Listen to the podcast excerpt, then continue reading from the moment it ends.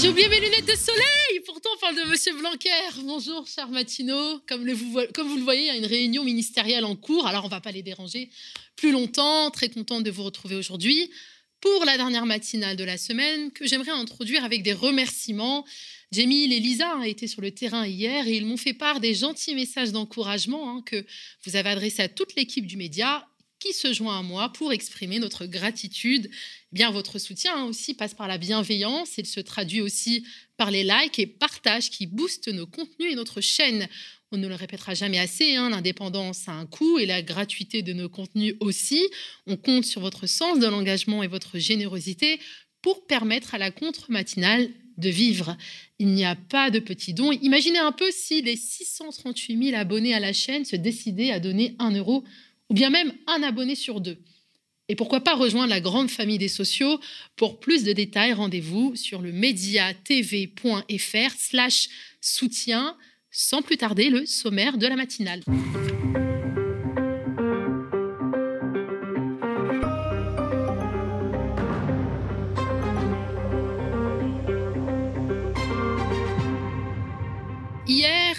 Lieu une grande journée interprofessionnelle et intersyndicale de mobilisation. Des dizaines de milliers de manifestants ont défilé dans les rues pour réclamer une hausse des salaires. Les travailleurs ont dénoncé la dégradation de leurs conditions de travail et milité pour la défense de leurs acquis sociaux. Retour en images. Toujours sur le travail, hein, Emmanuel Macron envisage de créer une sorte de durée légale de travail modulable, selon l'âge notamment. En gros, les seniors resteraient à 35 heures et les jeunes hein, pourraient se voir imposer comme base 40 ou 45 heures. Pour avoir un éclairage vraiment informé sur les jeunes au travail aujourd'hui, les jeunes en souffrance au travail, euh, nous avons contacté Mathieu Lépine, enseignant qui effectue une veille permanente sur les accidents du travail. Une veille consultable via le compte Twitter, accident du travail. Et contrairement à ce qu'Emmanuel Macron pense, les jeunes au travail, eh bien, ça rime très souvent justement avec accident du travail. La question de la maltraitance des personnes âgées hein, qui séjournent dans les établissements d'hébergement pour personnes âgées dépendantes, dit EHPAD, et plus globalement hein, dans le milieu de la santé, ressurgit après la publication du livre Enquête, Les Fossoyeurs du, journal, du journaliste Castanet. L'auteur y révèle hein, les dérives dans les EHPAD du groupe Orpea. Pour en parler avec nous en visio, docteur Sonia Amarouche, médecin généraliste affecté au service SSR gériatrique à la clinique Clean Alliance de Fontenay-aux-Roses. Elle pratique la gériatrie depuis plus de dix ans par passion. Nous entendrons également Valérie Decker, Véronique Decker, directrice d'école retraitée. Elle témoignera des conditions de vie de sa mère et de sa belle-mère en EHPAD public. Mettons nos forces en commun, hein, c'est l'intitulé du meeting du comité Adama Traoré, qui a réuni 600 personnes au théâtre de Jazé à Paris, mardi 25 janvier dernier. Le rendez-vous été donné pour évoquer les luttes du comité et la nécessité de les poursuivre les cinq années à venir. Aux côtés de Assa Traoré, de nombreux invités étaient présents.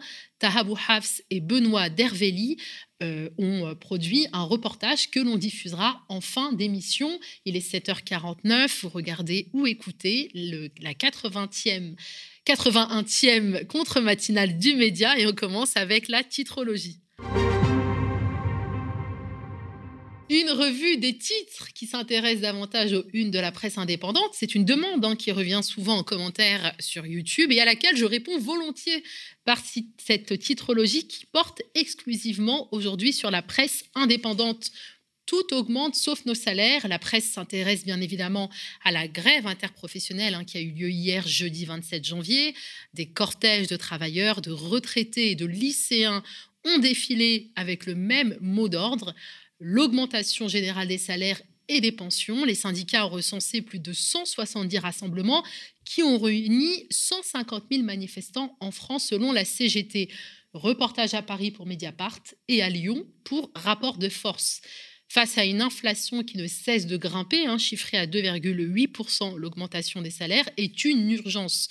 Les petites mains du service public étaient nombreuses sur l'estrade, rapporte Mediapart, pour redire l'effritement des hôpitaux et des écoles. Des pancartes rappellent hein, que ce sont 5700 lits qui ont été fermés pendant la période de pandémie. La grande colère des salariés d'EDF hein, s'est aussi fait entendre. Place de la Bastille, poursuit Mediapart, après une grève record la veille, hein, mobilisant plus de 42% des salariés du groupe public contre la décision gouvernementale de faire payer à la société la flambée des prix de l'électricité. Par ailleurs, les enseignants qui s'étaient largement mobilisés le 13 janvier étaient également de retour dans la rue pour dénoncer les miettes que leur a accordé le Premier ministre. Hein. aucune volonté de créer de nouveaux postes, et exprimer leur agacement face au protocole qui change sans cesse. La fonction publique territoriale était aussi présente, parmi eux des personnels de cantine, des agents périscolaires, des secrétaires et attachés municipaux, départementaux, régionaux, des éboueurs, des, égoutiers, en gros toute la France. Hein. Ils étaient 20 000 à marcher à Paris selon la CGT et 4 000 à Lyon selon les syndicats, rapporte rapport de force. Les revendications et les craintes hein, sont les mêmes hein, sur l'ensemble du territoire. Les prix augmentent plus vite que le niveau de vie. Derrière les paix de misère et la dégradation des conditions de travail, c'est la précarité qui s'enracine, souligne rapport de force qui a donné la parole à de nombreux manifestants. Notre, journaliste hein, Tulip s'est aussi rendu à la manifestation. Nous y reviendrons dans cette matinale. Du côté de reporters, on parle de la liberté de la presse et du média Nantes révolté, hein, menacé par le gouvernement. Le ministre de l'Intérieur, Gérald Darmanin, a annoncé vouloir dissoudre le média de gauche. C'est une offensive contre la liberté de la presse, s'insurgent les membres. Les faits reprochés remontent au 21 janvier dernier. À Nantes se tenait une manifestation contre, je cite, hein, la politique sanitaire du gouvernement et les idées rampantes de l'extrême droite qui gangrènent le pays. Elle a rassemblé 600 personnes, hein, ce qui est un petit score pour une ville habituée aux forts mouvements sociaux, pour un cortège au flambeau. Plusieurs vitrines de grandes enseignes ont été brisées et un pied de statue tagué écrit reporter. L'opposition nantaise s'est alors saisie hein, de ce qu'elle a nommé un saccage. Les élus municipaux Laurent Garnier, hein, les Républicains et Valérie Opelt, La République en marche, ont demandé des comptes à la mairie socialiste de Nantes. Johanna Roland, la présidente de région, dans une lettre à Gérald Darmanin, a demandé, elle, la dissolution du groupuscule d'ultra-gauche Nantes révolté. Le 25 janvier, le ministre de l'Intérieur annonçait vouloir dissoudre le collectif je cite, une fois que les choses seront construites et que nous serons inattaquables, je proposerai au président de la République a-t-il dit à l'Assemblée nationale. Hein, depuis, la machine médiatique s'est emballée jusqu'à affirmer que le groupe Nantes Révolté avait à présent 15 jours pour faire valoir ses arguments au gouvernement.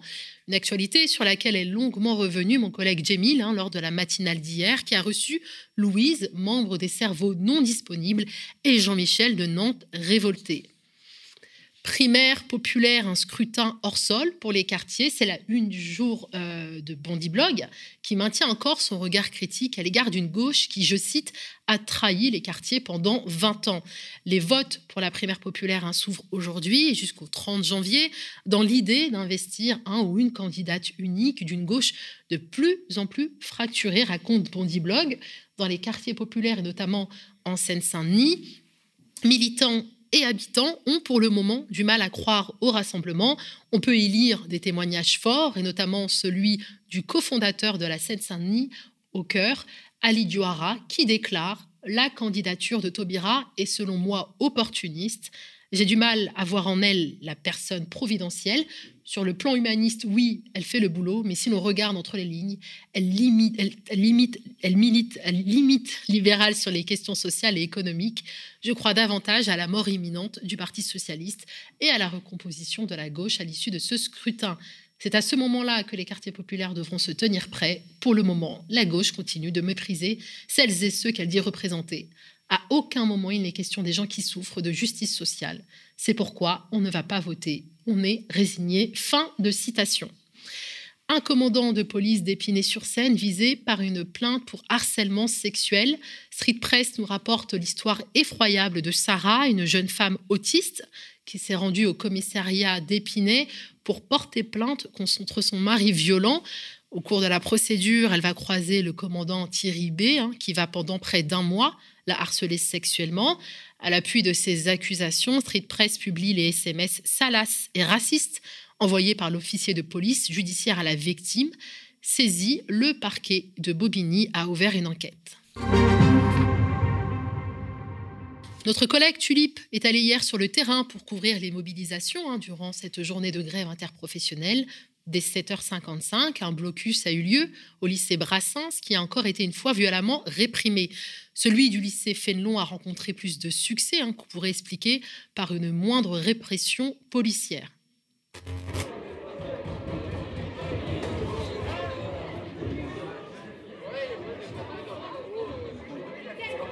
Attention, attention, vous participez à un attroupement. Obéissance à la loi, vous devez vous disperser et quitter les lieux.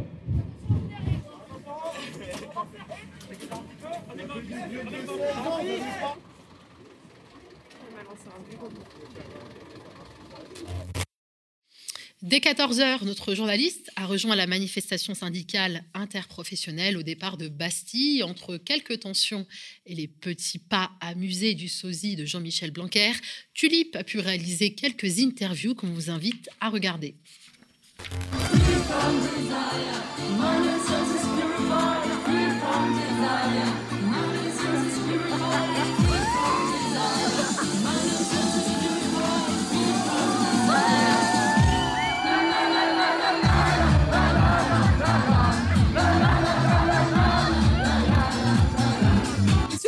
Aujourd'hui, c'est pour plusieurs choses. Déjà, notamment pour euh, bah, soutenir l'ensemble des salariés qui demandent une hausse des salaires, euh, notamment dans euh, l'enseignement supérieur, etc. Où nous, on le voit au quotidien, nos enseignants, etc. sont largement sous-payés. Mais aussi parce que bah, on se bat pour le futur de la jeunesse, notamment parce qu'aujourd'hui, il y a eu les annonces de Macron il y a quelques semaines qui a annoncé du coup un renforcement de la sélection et également du coup une augmentation des frais d'inscription pour les frais d'inscription. Euh, et ça, c'est scandaleux parce qu'aujourd'hui, euh, les universités, elles ont été fermées pendant deux ans. Pendant deux ans, les étudiants ont juste galéré. La crise sanitaire, elle a exacerbé la précarité. Et donc, on a eu plein d'étudiants qui ont été euh, dans des situations de précarité extrême et où on n'a eu aucune réponse face à ça. La seule réponse qu'on a eue, c'était le repas à 1 euro l'an dernier pour l'ensemble des étudiants, qui a été supprimé à la rentrée et qui met bah, en difficulté tout un tas d'étudiants qui ne sont pas boursiers, c'est-à-dire quasiment 70% des étudiants euh, et donc nous, ce qu'on demande aujourd'hui, c'est euh, bah, le retour du repas à 1 euro pour toutes et tous, pour que tout le monde puisse manger euh, décemment. Mais c'est aussi du coup une réforme des bourses pour faire en sorte que tout le monde puisse réussir ses études. et donc ça, ça passe par une allocation d'autonomie qui soit calculée sur nos revenus propres et plus de nos parents, et qui soit calculée d'un montant suffisant pour vivre sous sur le seuil de pauvreté euh, pour faire en sorte euh, que tout le monde puisse réussir ses études sans avoir le frein financier et que peu importe son origine sociale, on puisse aller à l'université. Actuellement, on a fait trois piquets de grève. L'une, est à, à, Genévilliers, euh, dans le 92, l'autre est à Chronopost, dans le 94. On lutte tous ensemble pour que nous soyons régularisés. C'est des camarades qui travaillent, qui travaillent depuis des années. Donc on a vu que pour être régularisé ici, c'est trop difficile, trop dur. Donc on n'a pas d'autre moyen que de faire une lutte pour quand même qu'on puisse obtenir nos droits.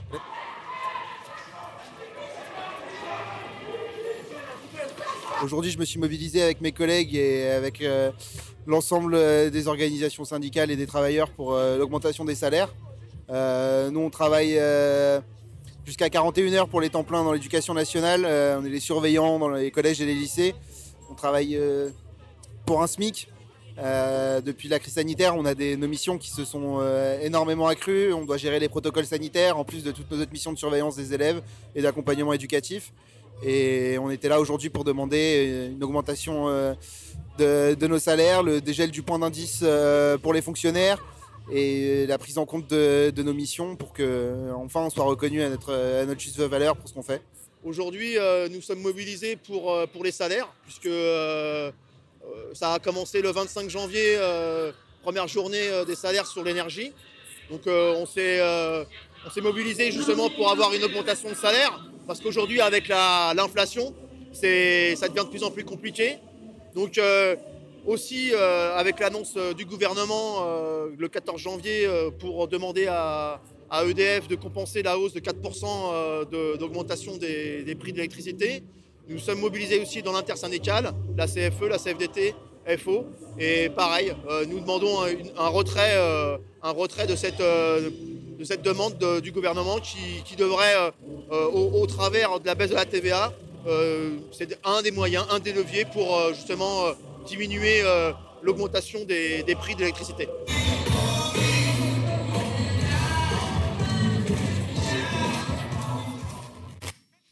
On parle toujours travail. C'est l'hebdomadaire souverainiste Marianne hein, qui l'a révélé. Emmanuel Macron envisage de créer une sorte de durée légale du travail modulable selon l'âge notamment. En gros, les seniors resteraient à 35 heures et les jeunes pourraient se voir imposer comme base 40 ou 45 heures. L'info est d'autant plus crédible que déjà, hein, dans des images d'un documentaire de TF1 racontant sa campagne de 2017, de 2017 Macron développait déjà cette théorie. Par contre, si dans une boîte, ils sont capables de se mettre d'accord pour travailler 32 heures, parce que ça sauve les jobs, ou pour travailler 40 heures, sans heures sup, parce qu'il faut faire ça pour répondre aux commandes, on va gagner des parts de marché. La réduction du temps de travail, elle doit être à partir d'un certain âge. 35 heures, c'est du baratin pour quelqu'un qui a 30 ans. un enseignant, une enseignante, quand elle a 55 ans, le bruit, eh ben, c'est deux fois plus non, mais que raison. Et quand tu es jeune, d'ailleurs, euh, ce qui est la vraie façon de contourner le problème du SMIC jeune, 35 heures c'est de la pipe, c'est 40 ou 45 heures parce que tu apprends ton job en même temps. Parce que si tu as une dégression des heures de travail avec l'âge, tu peux très bien travailler jusqu'à 65 ans. C'est une très bonne idée. C'est-à-dire que toi, tu dis, on module pas seulement selon le secteur de l'entreprise, mais aussi l'âge. Pour avoir un éclairage hein, vraiment informé sur les jeunes au travail aujourd'hui, les jeunes en, souffrance au travail, hein, nous avons contacté Mathieu Lépine, enseignant, hein, qui effectue une veille permanente sur les accidents du travail, une veille consultable via le compte Twitter Accidents du travail, contrairement à ce qu'Emmanuel Macron pense. Les jeunes au travail, eh bien, ça rime très souvent justement avec accident du travail. Il y avait eu cette déclaration euh, de, 2016 où, Emmanuel Macron déclarait déjà que 35 heures, finalement, ce n'était pas long pour un jeune. Euh, et bon, ce qu'il faut savoir, c'est que toutes les études le montrent, euh, la, probabilité d'avoir un accident du travail quand on est jeune, eh bien, elle est supérieure à celle des, travailleurs plus âgés. Et ça s'explique par, par tout un tas de, raisons. Il y a une étude de, l'INRS qui dit que les, les, moins de 25 ans ont 2,5 fois plus de chances d'avoir un, un accident du travail, notamment lors des, bah, voilà, au début de leur mission. C'est vrai qu'il y a des, c'est une étude de l'OIT aussi qui disait que dans le, dans le premier mois, les premiers mois d'un emploi euh, représentent le moment en fait le plus accidentogène puisqu'on arrive dans l'entreprise, on apprend encore des habitudes, etc. Et, et, ça touche notamment particulièrement les jeunes. Les jeunes pour plusieurs raisons. La question de de, de la formation, tout d'abord. Euh, ensuite, bah, la question de l'expérience, euh, bien évidemment. Ensuite, ça va être aussi euh, peut-être une certaine insouciance chez les jeunes. Moi, j'ai beaucoup de, formateurs aux questions de sécurité et de santé qui, qui me rapportent que bah, justement, le, les jeunes ne prennent pas forcément assez sérieusement, on va dire, en compte la question des accidents du travail. D'ailleurs, tout montre que plus le travail de prévention est fait en amont chez ces jeunes, moins justement ils vont avoir de, chances d'avoir un accident euh, derrière. Donc, plutôt que de les faire travailler euh, davantage, peut-être faudrait-il les former davantage. Et c'est vrai qu'à l'entendre, euh, bah, on, pourrait penser que les jeunes ne sont pas touchés par tous ces accidents. Or, bah, voilà, tout montre qu'ils le sont davantage aussi parce que ils vont avoir moins connaissance de leurs droits, par exemple, lorsqu'ils arrivent dans une entreprise ou sur un chantier. Donc, ils vont peut-être moins faire valoir leurs droits ils vont aussi moins facilement remettre en question des, euh, des ordres qui vont leur être donnés que s'ils avaient eu l'expérience et à ce moment-là, ils auraient peut-être pu dire euh, non, je ne ferai pas ça parce que c'est trop dangereux. Les jeunes sont également très vulnérables face aux emplois et aux usages professionnels dangereux, tout simplement parce qu'ils font souvent face à une grande précarité.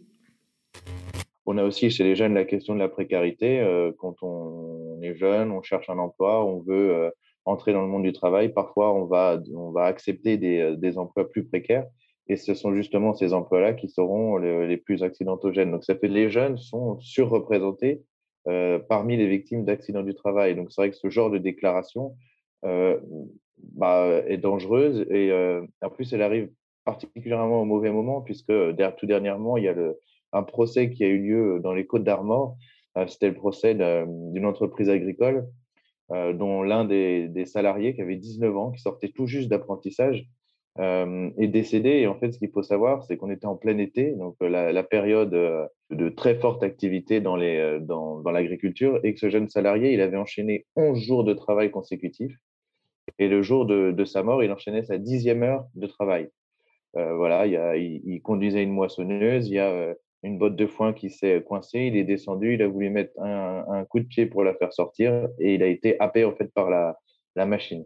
Et bah là, il y a cette concomitance là entre le retour de, ce, de ces propos sur la question des jeunes et, et bah voilà, ce, ce, procès voilà, qui tout porte à croire que plutôt que de vouloir faire travailler les jeunes toujours plus, il faudrait déjà pouvoir les faire travailler dans de meilleures conditions. Ça nécessite une meilleure formation et puis ça nécessite aussi des emplois de, des, des, emplois qui ne soient pas uniquement des emplois précaires. On voit bien que on a eu aussi ces derniers temps une, voilà, une recrudescence ces, dernières, ces derniers mois, ces dernières années des accidents de, de, livreurs, par exemple. On retrouve beaucoup de jeunes parmi ces livreurs, beaucoup de jeunes précaires, parfois des jeunes sans papier. Et bah, on voit bien que c'est ce, type de public-là qui va être amené à faire les emplois les plus, euh, les plus à risque, les plus dangereux. Selon Mathieu Lépine, l'apprentissage à la française est déjà une sorte d'exploitation structurelle des jeunes, vendue comme telle par l'État lui-même. En effet, l'apprentissage en, France, il est souvent, euh, on se vante souvent de, pousser les jeunes à l'apprentissage, d'avoir des records d'apprentissage, etc. D'ailleurs, parfois, on en fait la promotion avec des, des propos euh, tout à fait étonnants. Je pense encore une fois Emmanuel Macron qui avait déclaré devant le MEDEF, plus c'était en 2014-2015, il avait déclaré euh, je compte sur vous pour engager des apprentis. Euh, c'est désormais gratuit quand ils sont mineurs, comme si en fait un apprenti c'était uniquement une main d'œuvre, euh, une main d'œuvre bon marché, une main d'œuvre gratuite. Et malheureusement, il s'avère que je ne doute pas qu'il y a des très bons formateurs qui arrivent à faire aimer leur métier et à, le, à, former nos jeunes, mais je crains et je pense malheureusement qu'on a aussi parfois euh, dans certaines entreprises, on, profite de cette entre guillemets main d'œuvre gratuite vendue justement par euh, cette promue par, par l'État et euh, qu'on utilise ces jeunes comme comme voilà, une, une, main d'œuvre corvéable à merci. Alors je pense en effet à Aruna Samaté, ce, jeune ouvrier, euh, apprenti euh, plombier qui est décédé euh, l'an dernier. il avait tout juste 17 ans. il est décédé des suites d'une chute sur un chantier. Je pense aussi à plusieurs apprentis bûcherons sur lesquels voilà, j'ai été en contact avec leurs familles. Et, et, à chaque fois, d'ailleurs, les procès démontrent que on a des conditions d'apprentissage qui sont mauvaises, on fait prendre parfois des risques à ces jeunes on, les met dans des situations dans lesquelles ils ne devraient pas se retrouver, on les encadre mal et euh, on est face à des jeunes de, parfois 16 ans, 17 ans, 18 ans qui apprennent tout juste, qui sont des jeunes en devenir, des professionnels en devenir. Ce qu'il faut savoir aussi, c'est qu'en France, pour, euh, pour avoir un apprenti, les conditions ne sont pas très, très compliquées. Hein. Il suffit d'avoir un, an d'expérience et euh, un diplôme au moins équivalent à celui passé par l'apprenti et ça suffit pour, pour recruter un apprenti. Moi, je pense qu'il y aurait aussi des choses à revoir sur euh, la, formation des formateurs. Alors bien entendu, hein, l'économie ubérisée qui détruit de facto l'idée même de SMIC et de droit du salarié est d'abord et avant tout expérimentée par des jeunes qui, entre leurs petits boulots mal payés et leurs études, travaillent déjà pour certains bien plus que 45 heures par semaine et subissent des conditions de vie peu enviables. Certains de ces jeunes étudiants, travailleurs, trouvent la mort alors qu'ils sont au travail. Les jeunes sont déjà surreprésentés dans certains emplois précaires. Euh, on pense par, par, exemple à la livraison de repas et euh, on voudrait en plus leur imposer de travailler euh, davantage. Moi, ce qui au tout départ m'a fait lancer ce, ce, recensement sur les accidents du travail, c'était justement l'accident d'un jeune livreur qui s'appelle Franck Page, qui avait 19 ans et euh, qui est décédé euh, à Pessac dans la banlieue de Bordeaux. Il travaillait lui notamment pour euh, financer ses études parce que sa bourse d'études n'était pas suffisante.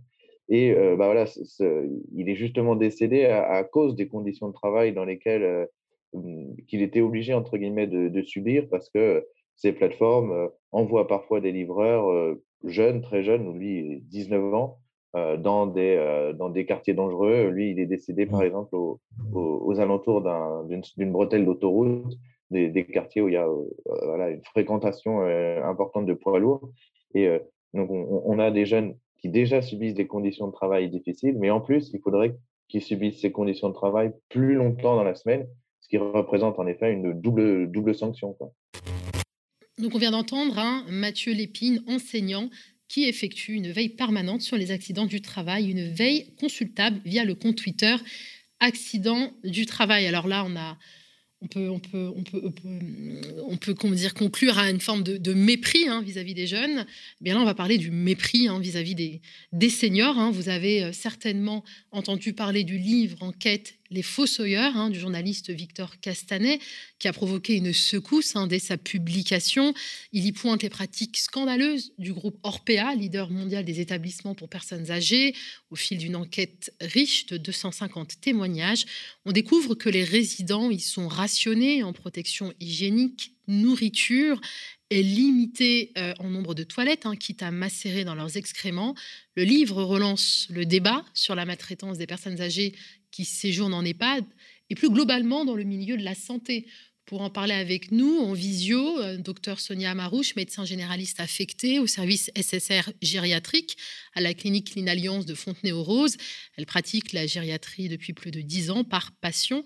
Et nous allons également entendre Valérie euh, Véronique Decker, directrice d'école retraitée, qui va témoigner des conditions de vie de sa mère et de sa belle-mère en EHPAD public. Véronique, est-ce que vous m'entendez? Oui, je vous entends. C'est parfait. Merci, merci encore Véronique d'avoir accepté. Je ne vous vois pas, mais je, vous, vous bah, oui, alors bientôt, je pense que vous allez bientôt me voir. Est-ce qu'on me le confirme là-bas en régie?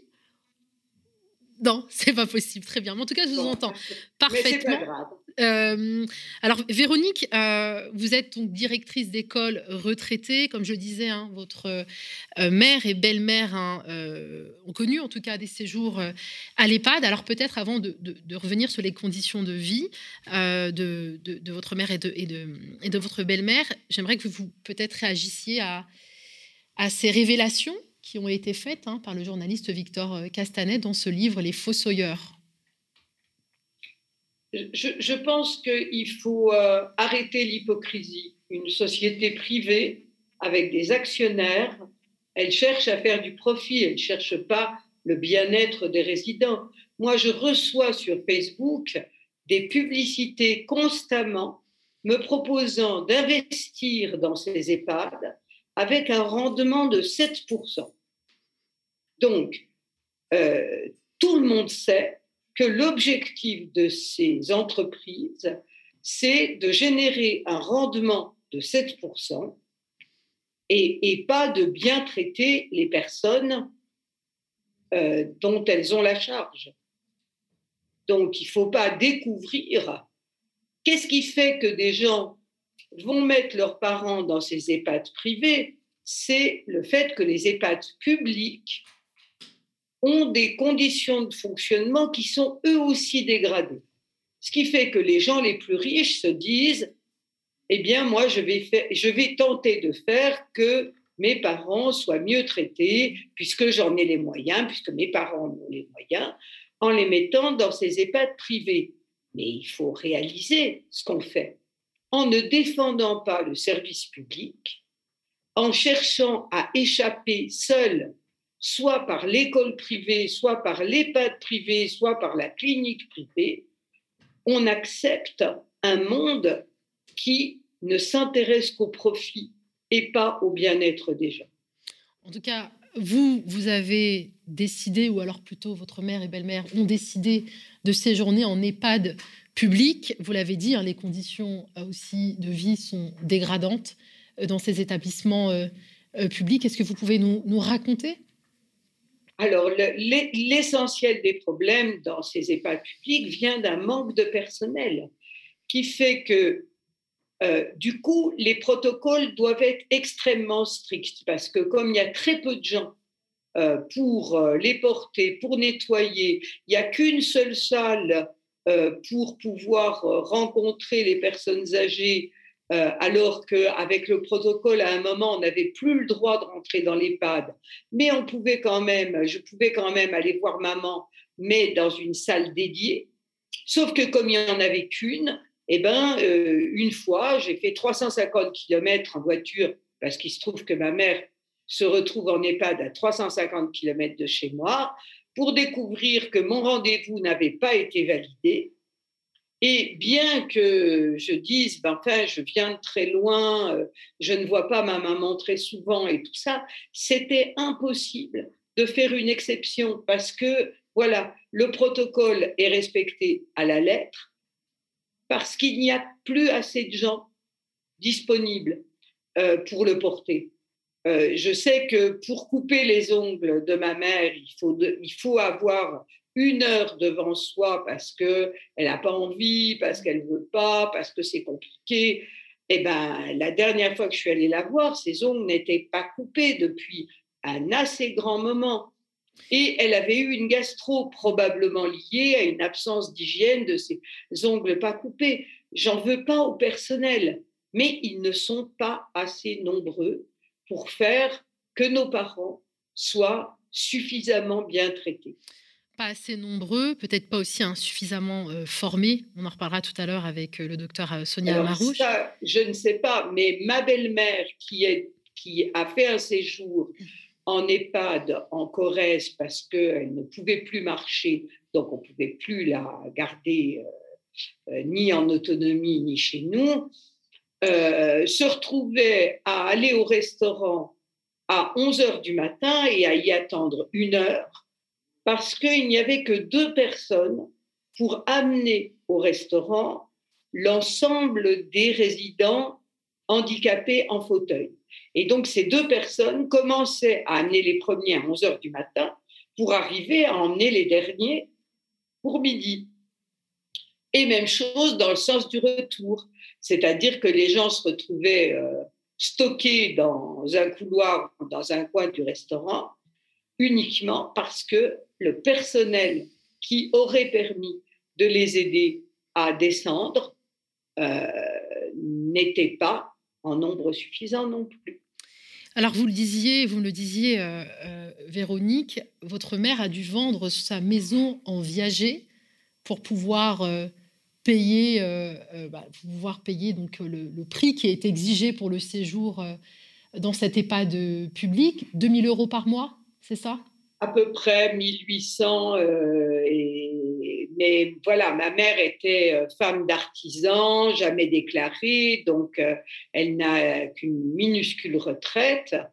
Et en fait, aujourd'hui, les personnes âgées vivent de plus en plus longtemps un temps de vie dépendante qui nécessite qu'ils aient des moyens pour payer cette dépendance. Et le seul moyen qui a été trouvé, c'est de vendre sa maison en viager. Est-ce que votre mère ou votre belle-mère, enfin, vous avez quand même décrit des situations, on va dire, de, maltraitance euh, psychologique ou, voire symbolique, le fait effectivement de ne pas pouvoir prendre un repas avant 11 euh, heures, euh, le fait de ne pas pouvoir être, d'avoir d'échanges très rapides. Hein, est-ce qu'ils ont est-ce qu'elle témoigne aussi de, de, violences physiques? Alors euh, non, non, j'ai jamais constaté ni dans l'un ni dans l'autre euh, des violences. Alors des moments d'agacement, euh, j'ai vu des personnels dire là j'en ai marre, j'en peux plus, des, choses comme ça où on sent que les personnels sont à bout. Mais euh, non, je ne peux pas témoigner hmm. de, euh, de maltraitance. Par contre, effectivement, il m'est arrivé d'arriver dans la chambre de ma mère et que euh, sa couche, elle l'ait enlevée elle-même et posée au sol à côté d'elle.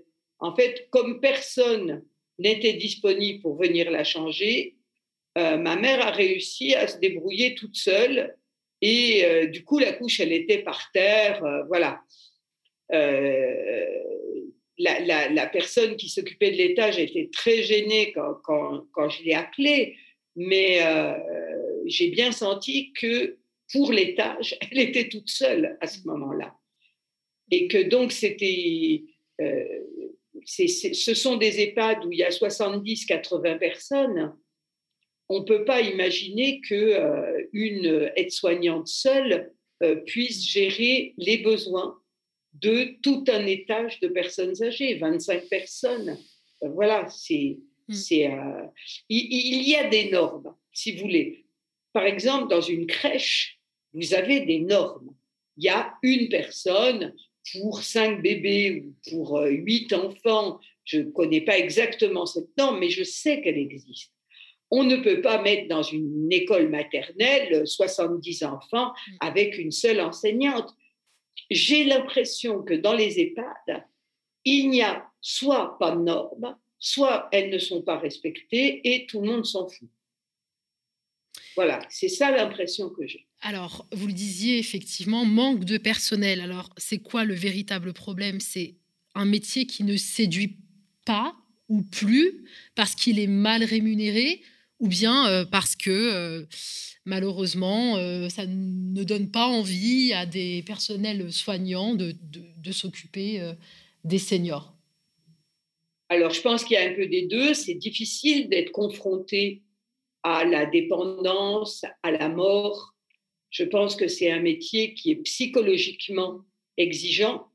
moi, j'ai le sentiment que les gens qui travaillent en EHPAD s'attachent aux personnes âgées dont elles s'occupent, comme les maîtresses de maternelle s'attachent aux petits euh, dont elles s'occupent, et qu'évidemment, euh, devoir affronter leur décès, c'est compliqué, mais surtout, je pense que les niveaux de salaire sont complètement déconnectés du réel, parce qu'un EHPAD travaille 24 heures sur 24 c'est ouvert à Noël, c'est ouvert le dimanche, c'est ouvert les jours fériés. Les femmes qui travaillent en EHPAD ont des conditions de travail qui sont lourdes. Elles sont en 2-8, elles commencent tôt le matin ou elles finissent tard le soir, elles travaillent un week-end sur deux. Les salaires ne sont pas à la hauteur. Si on payait mieux les gens, je pense qu'on trouverait des gens pour faire ce métier. Vous me disiez aussi, la France ne manque pas de chômeurs qui pourraient être embauchés, de jeunes qui pourraient être formés, ni d'argent pour rémunérer ce travail. C'est aussi un problème de, priorité au niveau des politiques. Oui, il y a une déshumanisation de la politique. Aujourd'hui, l'objectif politique n'est pas le bien-être des êtres humains, ni des enfants, ni des personnes malades, ni des personnes âgées. Or, il me semble que le niveau d'humanité qu'on atteint, c'est la, se mesure à la manière dont on traite les plus faibles parmi nous. Merci infiniment, Véronique Decker, pour votre témoignage. Alors moi, je vous invite à suivre hein, le Twitter de, de Véronique Decker, qui est un Twitter très engagé. On y apprend énormément de choses. Elle décrypte aussi euh, euh, l'actualité. Merci Véronique. D'ailleurs, on va écouter juste après vous, je vous demande de, bien vouloir rester en ligne, peut-être pour entendre également le docteur Sonia Amarouche, qui travaille donc depuis 10 ans en gériatrie. On vous rappelle aussi hein, qu'un reportage a été réalisé sur le sujet par nos confrères Théo, Théo Cazeneuve et Maxime René, hein, que vous pouvez consulter sur la chaîne YouTube du Média. Alors, docteur Sonia Marouche est-elle en ligne? Est-ce que Sonia est en ligne à la régie, s'il vous plaît? Elle est là. Est-ce que Sonia, vous m'entendez? Alors non, le son, il y a un problème de son. Non. Sonia, est-ce que vous m'entendez? D'accord. Alors, on va appeler, je pense qu'il y a des difficultés donc de joindre euh, le docteur Sonia Amarouche via Zoom, mais on va passer par le téléphone. Heureusement que nous avons des alternatives. Alors, le docteur Sonia Amarouche, hein, je le rappelle, est médecin généraliste affecté au service SSR gériatrique à la clinique Clean Alliance de Fontenay-aux-Roses. Elle pratique la gériatrie depuis plus de dix ans par passion. Est-ce que Sonia, si vous pouviez activer votre micro, je voilà, je pense que c'est ça, oui. Juste cliquer sur le petit micro.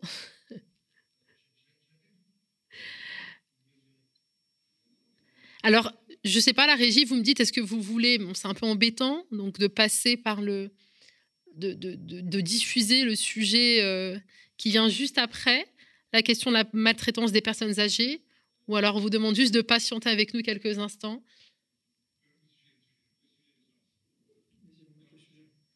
On met le sujet suivant. Très bien. Eh bien, écoutez, on va revenir hein, et on y tient vraiment parce qu'on vient d'entendre hein, donc euh, Véronique Decker, hein, dont la maman et la belle-mère euh, ont séjourné en EHPAD public. C'était pour nous important de, donner la parole à, ces familles et aussi dans le même temps de le faire avec le personnel euh, soignant. Au revoir, au revoir Véronique. alors, en attendant qu'on puisse pouvoir échanger avec Sonia, le docteur Sonia Marouche, on va revenir hein, sur euh, cet événement qui a fait grand bruit cette semaine, hein, mettre nos forces en commun. C'est l'intitulé du meeting du comité Adama Traoré qui a réuni 600 personnes au théâtre de Jazé à Paris, mardi 25 janvier dernier. Le projet est ambitieux et plein d'espoir, mettre fin, je cite, aux discriminations, dessiner une époque qui nous grandit tous, un monde où nos enfants parleront d'égalité comme une valeur dont ils sont fiers parce qu'ils la vivent. Reportage de Tahabou Hafs et Benoît Derveli.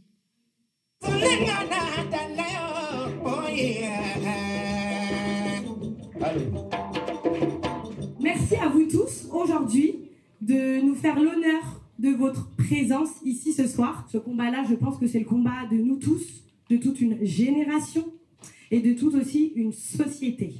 Avant d'assister à ces débats, je vous demande, s'il vous plaît, pour commencer cette belle cérémonie, un tonnerre d'applaudissements pour Assa Traoré,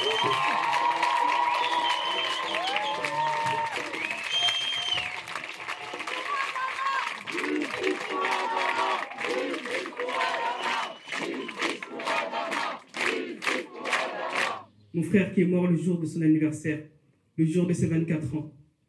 Ce jour-là, Dama avait mis une chemise à fleurs, un bermuda et un bob.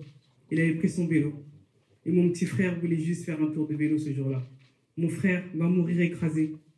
Mon frère va mourir en disant je n'arrive plus à respirer. Mon frère va mourir en passant devant cet hôpital sans qu'on lui apporte assistance. On a fait du nom d'Adama un symbole. Son nom est devenu un symbole. Vous en avez fait un symbole. Le nom de mon petit frère voyage à travers le monde le combat Adama est un combat d'utilité publique, parce que c'est un combat qui ne nous appartient plus. C'est un combat qui appartient à la France entière. C'est un combat qui appartient au monde. Ce 25 janvier, vous pourrez dire que j'y étais. Merci beaucoup. Merci à vous.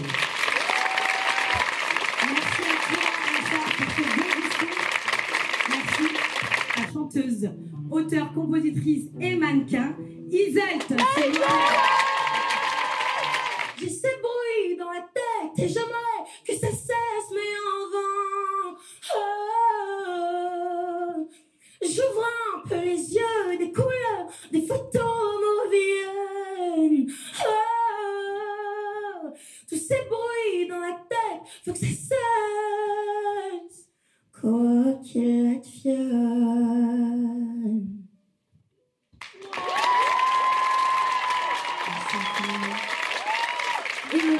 Chroniqueur. Merci d'accueillir Wally Dia, s'il vous plaît. Merci à invité pour euh, animer le débat. Ce que j'appelle un bourbier. Ah, je sais pas comment. Qui a envie de commencer euh, pour décrire son rêve pour, pour, la, pour la France, pour la patrie. Pour Charlemagne, Clovis, Casimir.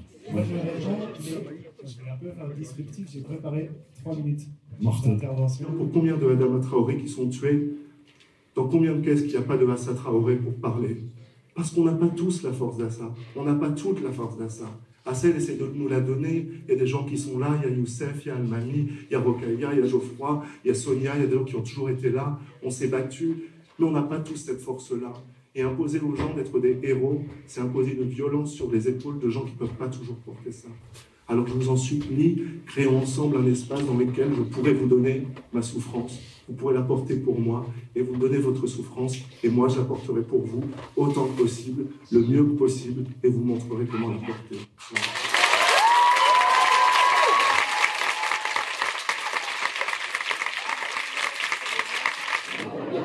On va pas se mentir, il n'est pas, pas venu les mains dans les poches, Ce quinquennat-là, c'est aussi le quinquennat de la diabolisation. C'est celui où on a vu tous ces mouvements euh, appelés néo-féministes, euh, mouvements néo-antiracistes, alors qu'ils s'inscrivent dans le droit fil de lutte qui dépasse le, le, temps de nos, de nos seules vies, eh bien, euh, le fait d'être combattu de cette manière-là, c'est violent, c'est difficile, c'est douloureux, et à ça, on sait quelque chose. C'est important aussi de donner tort à tout ce qu'on entend, à tout ce qui nous submerge, à tout ce qui nous agresse, qui nous offense, juste unissons-nous Et entre eux, il faut, faut juste entreprendre.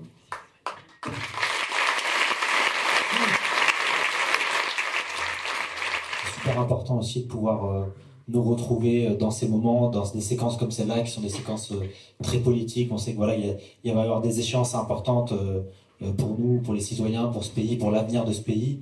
Et c'est bien de pouvoir prendre le temps aussi entre nous, pouvoir en discuter, comme le disait Nadia, loin des plateaux de télévision où, où c'est du bruit, où c'est où c'est du buzz, où c'est du clash, et qu'on puisse voilà se retrouver aussi pour discuter de nos points de vue, de nos stratégies, de de ce qu'on veut faire dans les mois à venir, dans les années à venir. Parfois, euh, on ne se sent pas vraiment chez nous euh, dans nos pays d'origine, on ne se sent pas vraiment chez, vraiment chez nous euh, ici. On ne peut pas vraiment se revendiquer de l'histoire de France entièrement et pas entièrement de l'histoire de nos pays d'origine. Et qu'est-ce que c'est alors notre d'où est-ce qu'on vient Et moi, j'ai trouvé une partie de cette réponse dans les luttes de, de l'immigration. Je me suis retrouvé, j'avais 18 ans, je me posais plein de questions. Euh, j'avais pas de taf, c'était compliqué, j'étais confronté à la violence de l'État et je me suis dit mais comment est-ce que je vais faire? À défaut de pouvoir changer ma vie, eh ben, en fait, il faut changer la société.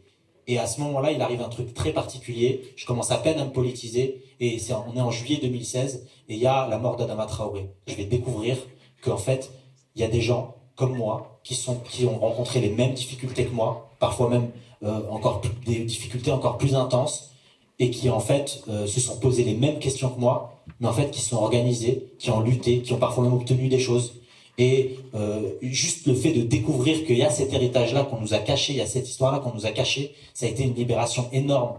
Quand on m'a expliqué ce qu'était la marche pour l'égalité et contre le racisme, qu'on a appelé la marche des beurs, à une époque où en fait quand tu sortais manifester, tu te faisais jeter d'un pont et tu te noyais dans la Seine et personne ne disait rien. Et donc aujourd'hui, le fait de, enfin à ce moment-là, moi quand j'ai découvert ça, ça a été une libération énorme de dire que ouais en fait d'où je viens c'est l'héritage de ces luttes de l'immigration. C'est l'héritage de ces luttes euh, ouvrières. Et donc c'est là d'où on vient. Et c'est là où on veut aller. Nous on avait l'habitude de, se faire contrôler de se retrouver euh, au commissariat pour un oui pour un non. Moi je trouve que il y avait, il y avait un terme qu'on se disait entre nous. L'outrage rébellion c'est la garantie en or pour les policiers nous, de nous faire la misère voilà on peut s'organiser on peut se lever ensemble Assa Traoré, elle rassemble plus de 100 000 personnes place de la République. Après le confinement, aucune force politique ne fait ça aujourd'hui. Aucune. Là, en présidentielle, je mets au défi n'importe quel candidat de mettre 100 000 personnes place de la République. Très peu.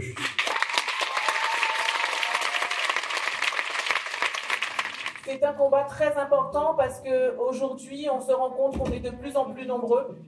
Et effectivement, le fait qu'on veuille construire ce nouveau monde est très important pour nous. Euh, on est de la Guadeloupe.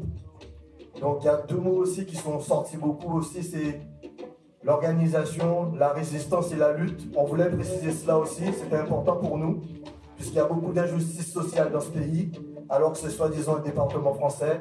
Donc il nous faut également votre soutien et regarder un peu ce qui se passe là-bas. Je suis membre du comité Vérité et Justice pour Gay Camara. Il faut savoir qu'à moins d'une semaine, on fêtait les 4 ans de sa mort. Ça faisait 4 ans, jour pour jour, que Kay Kamara s'est fait tuer par la police d'une balle dans la tête. Nous avons eu deux non-lieux, le premier en septembre 2019, l'autre en janvier 2021. Aujourd'hui, si nous sommes là, c'est d'abord pour soutenir le combat d'Ama, la grande sœur Assa Traoré, qui a été l'une des premières personnes à venir chez nous à Champs-sur-Marne pour nous faire part de, son soutien. Aujourd'hui, euh, il était témoin principal dans la mort d'Adama. On va dire qu'il euh, est la voix, vivante de celle de Adama. Il l'a crié et aujourd'hui, son innocence, euh, il l'a clamé haut et forte. Il a été euh, innocenté. Donc pour, pour nous, c'était un réel soulagement. C'était dur pour notre famille parce que mon frère risquait beaucoup. Et de voir euh, à la barre, c'était tous les gendarmes qui étaient présents le jour de la mort de mon petit frère qui venaient témoigner contre lui. Il y a eu trois semaines de procès, mais il a été acquitté. Ça me fait chaud au cœur de voir tout ça.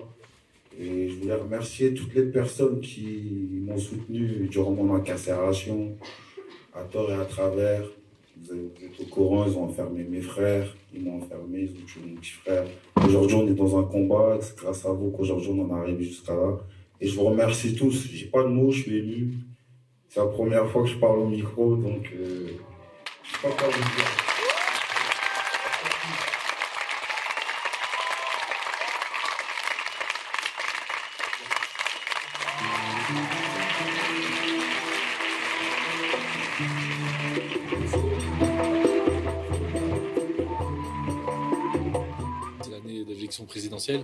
Et en fait, il nous a semblé que pour les quartiers populaires, il ne pouvait pas être absent de cette campagne, de ce moment politique important, et qu'il fallait imposer nos thématiques. Et donc voilà, cette soirée, c'était sous le thème de les cinq prochaines années sont les nôtres. Et c'est pour dire qu'on compte et qu'on ne peut pas laisser cette campagne, cette élection présidentielle se faire sur le dos des quartiers populaires, des Noirs, des Arabes et des personnes musulmanes. Et qu'il fallait absolument que l'on soit visible, que l'on ait une parole qu'on puisse dire ce que nous on veut pour notre propre pays et quelles sont nos perspectives politiques et nos demandes, nos exigences même de justice imposer notre, nos récits, notre discours, notamment euh, contre euh, ces idées réactionnaires qui saturent totalement le paysage politique français. Bah, c'est important euh, d'aujourd'hui d'organiser ce meeting, d'être dans la continuité du combat Adama. le 2, le 13 juin, on a marqué l'histoire, le peuple français a marqué l'histoire en allant dans la rue, où on a scandé tous le même mot, où on se bat pour l'égalité et pour que les discriminations cessent. Et on a une date aussi qu'on va annoncer, c'est le 5 février, une grande marche à Paris, et surtout pour cette expertise qui arrive le 15 février, où on continue à réclamer la mise en examen des gendarmes responsables dans la mort de mon petit frère.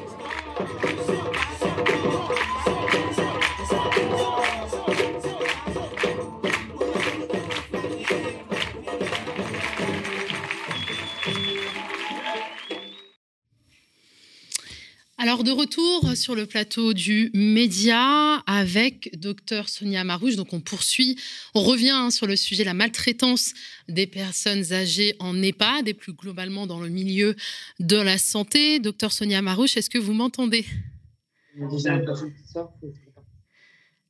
Ah. Oui, Sonia, est-ce que vous m'entendez? Il, il semblerait qu'il y ait un différé. Est-ce que vous m'entendez bien? Laisse le son parce que j'entends pas. Sonia, on vous entend ici en plateau. Pas de souci. Est-ce que vous nous voyez? Ok, c'est bon, merci. Allô? Oui, Sonia, vous m'entendez? J'ai pas de son. Hein. Bon, décidément. Est-ce que vous avez activé le micro? On vous entendait, nous en tout cas, et là, plus du tout. Mais bébé, j'entends rien? Sonia, on vous entend. Alors, Sonia, vous avez, je ne sais pas si vous avez pu suivre le début de l'émission. On traite bah de ce sujet euh, en raison donc de la publication d'un livre enquête, hein, Les Fossoyeurs du journaliste Victor Castanet, tu le disais, hein, qui a provoqué une secousse. Bah, Il y pointe les pratiques scandaleuses du groupe Orpea, leader mondial des établissements pour personnes âgées. Donc, une enquête de 250 témoignages et on y découvre que les résidents sont rationnés en protection hygiénique, nourriture et limités en nombre de, en nombre de toilettes, quitte à macérer dans leurs excréments. Alors forcément, ce sujet relance toujours le débat hein, de la question de la maltraitance. Vous, vous ne travaillez pas en EHPAD, mais en clinique au service gériatrie. Vous m'entendez, Sonia?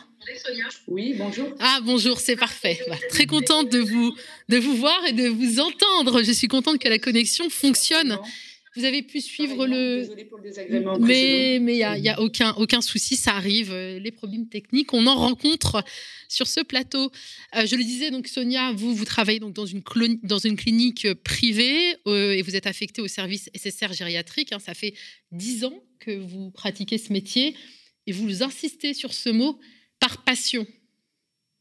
Tout à fait, tout à fait pour pouvoir travailler avec des personnes âgées, il faut, il faut, il faut les apprécier, il faut les aimer, il faut vouloir aider son prochain.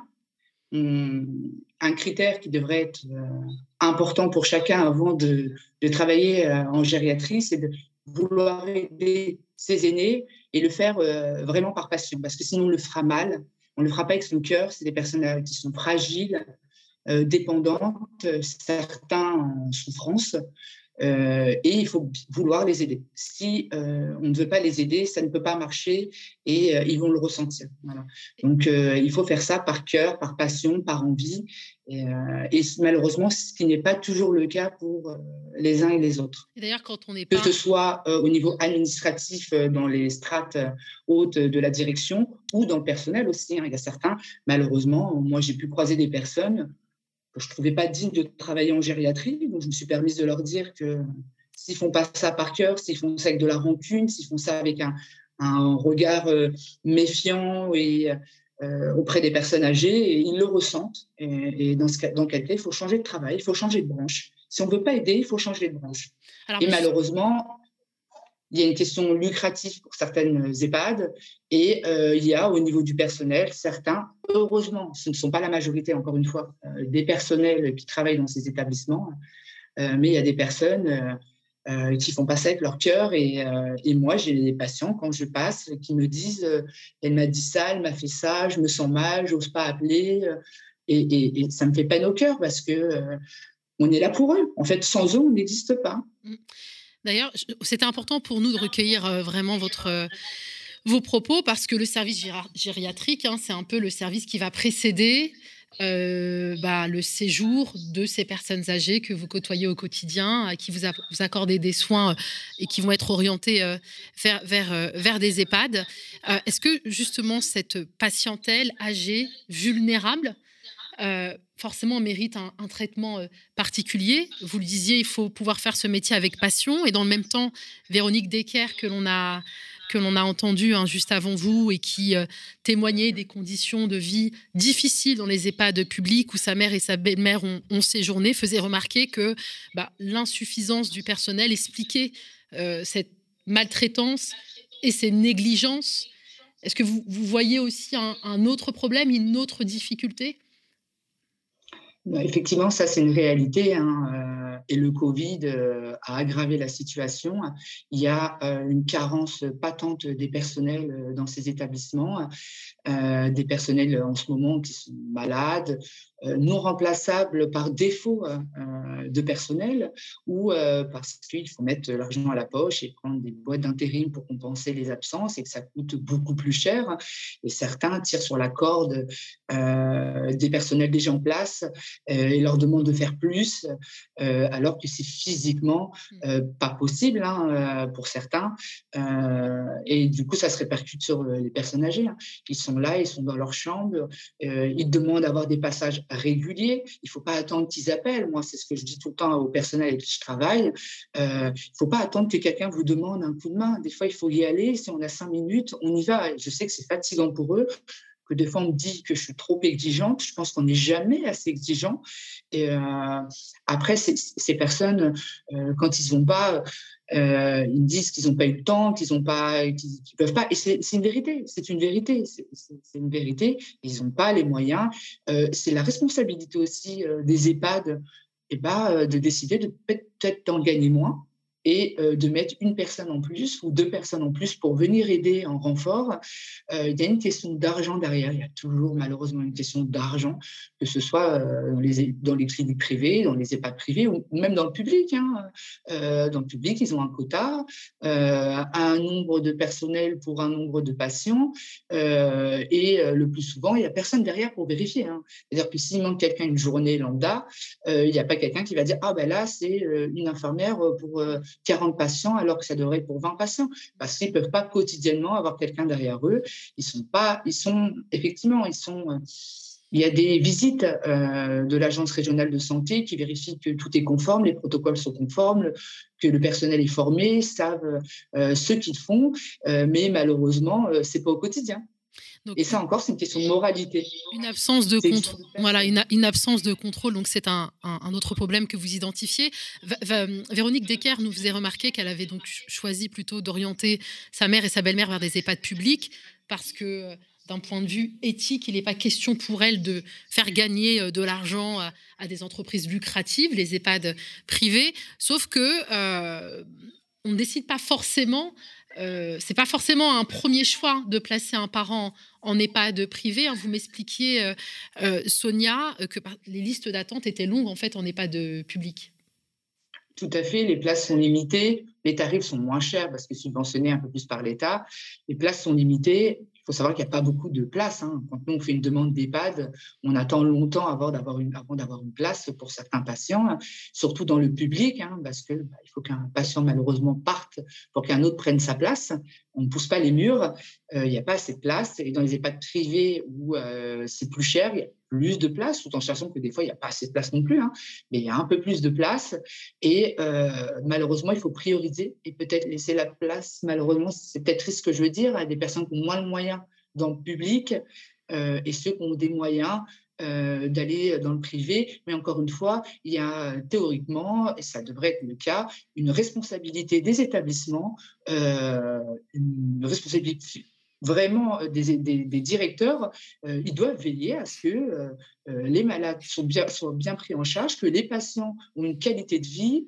ah, c'est hyper important. Hein. Et ça, c'est leur responsabilité. Et à un moment, il faut, bah, voilà, on veut gagner de l'argent, on veut être à la tête d'un établissement, bah, il faut y mettre les moyens, le personnel adapté. voilà. Donc, mais oui, oui, après, effectivement, c'est ce qu'on disait dans le public, c'est les mêmes problèmes que dans le privé. Hein, faut pas, faut pas faire un faux procès non plus aux EHPAD privés. Euh, c'est les mêmes problématiques, un défaut de personnel, une insuffisance de moyens, euh, du personnel parfois qui n'est pas adapté, qui ne devrait pas travailler en gériatrie. Euh, c'est un ensemble. Hein.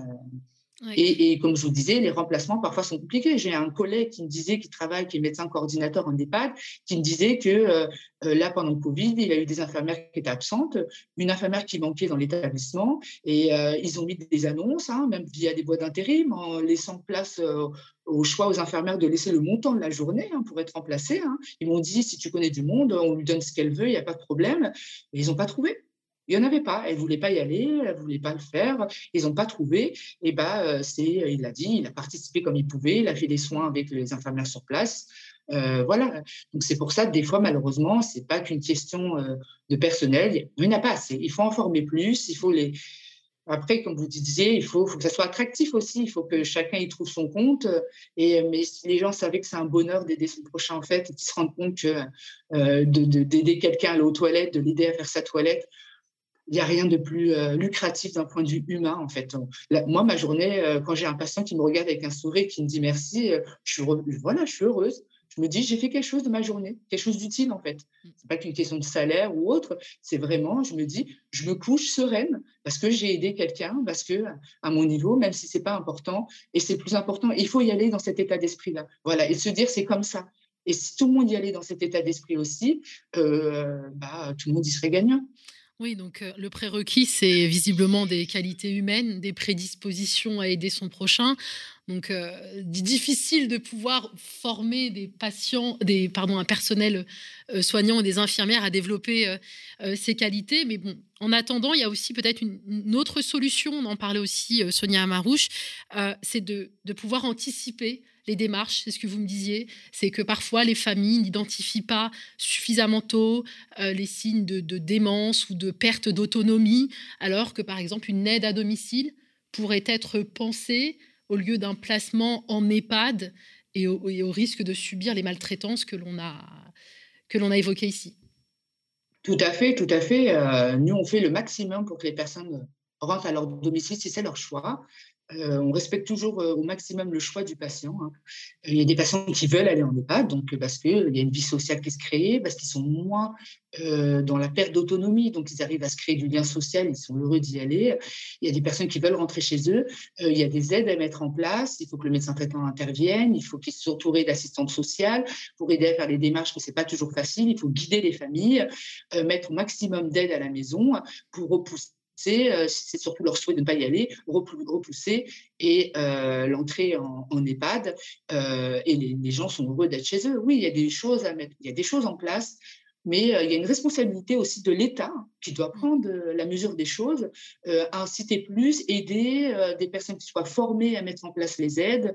Il y a des personnes qui sont dépassées, ils arrivent chez nous, ils ne peuvent plus rentrer chez eux parce qu'ils n'y arrivent plus, ils n'arrivent plus à marcher, ils ne peuvent plus être tout seuls, ils ont des comorbidités, alors que encore 3, 4 mois, 5 mois, 6 mois avant ça, si on avait mis les aides en place, eh ben, ils ne seraient pas tombés par exemple à la maison, ils ne seraient pas fracturés, ils n'arriveraient plus à marcher et on aurait peut-être pu éviter tout ça parce que, voilà, effectivement, les familles doivent être vigilants par rapport à ça. Parfois, ils sont dépassés, ils travaillent, ils ont leur vie du quotidien, ils ne se rendent pas compte que la personne est en perte d'autonomie ou ils se rendent compte mais ne savent pas comment faire.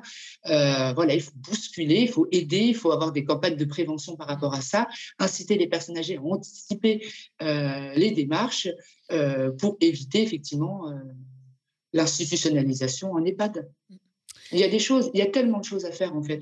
Mais effectivement, hein, c'est des priorités de l'État, c'est des priorités du gouvernement, il doit se remettre en cause. Euh, comme disait euh, justement, et à juste titre, l'intervenant principal, on juge de la valeur de, de, la population d'un État de la manière où on traite ces personnes âgées. Il faut qu'on les respecte plus, qu'on les aide plus. Et, euh, et c'est la responsabilité de l'État. Il y a un moment, voilà, c'est euh, les nouvelles présidentielles. On entend parler de tout et de n'importe quoi des fois. Et euh, bah, je n'ai pas entendu beaucoup parler des personnes âgées. et alors que on va tous y passer, que c'est une priorité et il faut, qu'on se remette tous en question, hein, tous, hein, à tous les niveaux. Hein. Voilà, donc une absence de volonté euh, politique. Hein, mais comme vous l'avez dit, Sonia Amarouche, hein, les élections présidentielles arrivent. Il faudrait euh, peut-être effectivement euh, faire de la question du traitement des seniors une priorité dans ces campagnes, dans cette campagne présidentielle qui arrive à grands pas. docteur Sonia Amarouche, merci infiniment d'avoir répondu à nos questions d'avoir aussi euh, témoigné, nous avoir raconté le, quotidien dans, ce, dans ces services gériatriques qui précèdent en généralement euh, le passage donc, de ces personnes âgées vers, vers euh, des EHPAD, qui soient privés ou publics. On vous rappelle que nos collègues, donc Théo Cazeneuve et, alors je me souviens plus du nom, pardon, Cazenave, pardon, et a réalisé un reportage donc sur le sujet donc de la maltraitance des personnes âgées en EHPAD. Et eh bien voilà, la matinale, la contre-matinale touche à sa fin. On vous prie de nous excuser pour ces petits désagréments techniques. Merci de nous avoir euh, suivis. Euh, pour nous permettre de continuer de, nous donner de la force, hein, vous pouvez bien évidemment partager l'émission, la liker ou encore vous abonner. Continuez à animer aussi le chat hein, comme vous le faites. C'est toujours intéressant de vous lire. Et si vous pouvez, bah, bien faites-nous un don sur la plateforme Ocapal ou devenez abonné sociétaire du média. Très bon week-end à vous et vous retrouverez mon collègue Théophile lundi.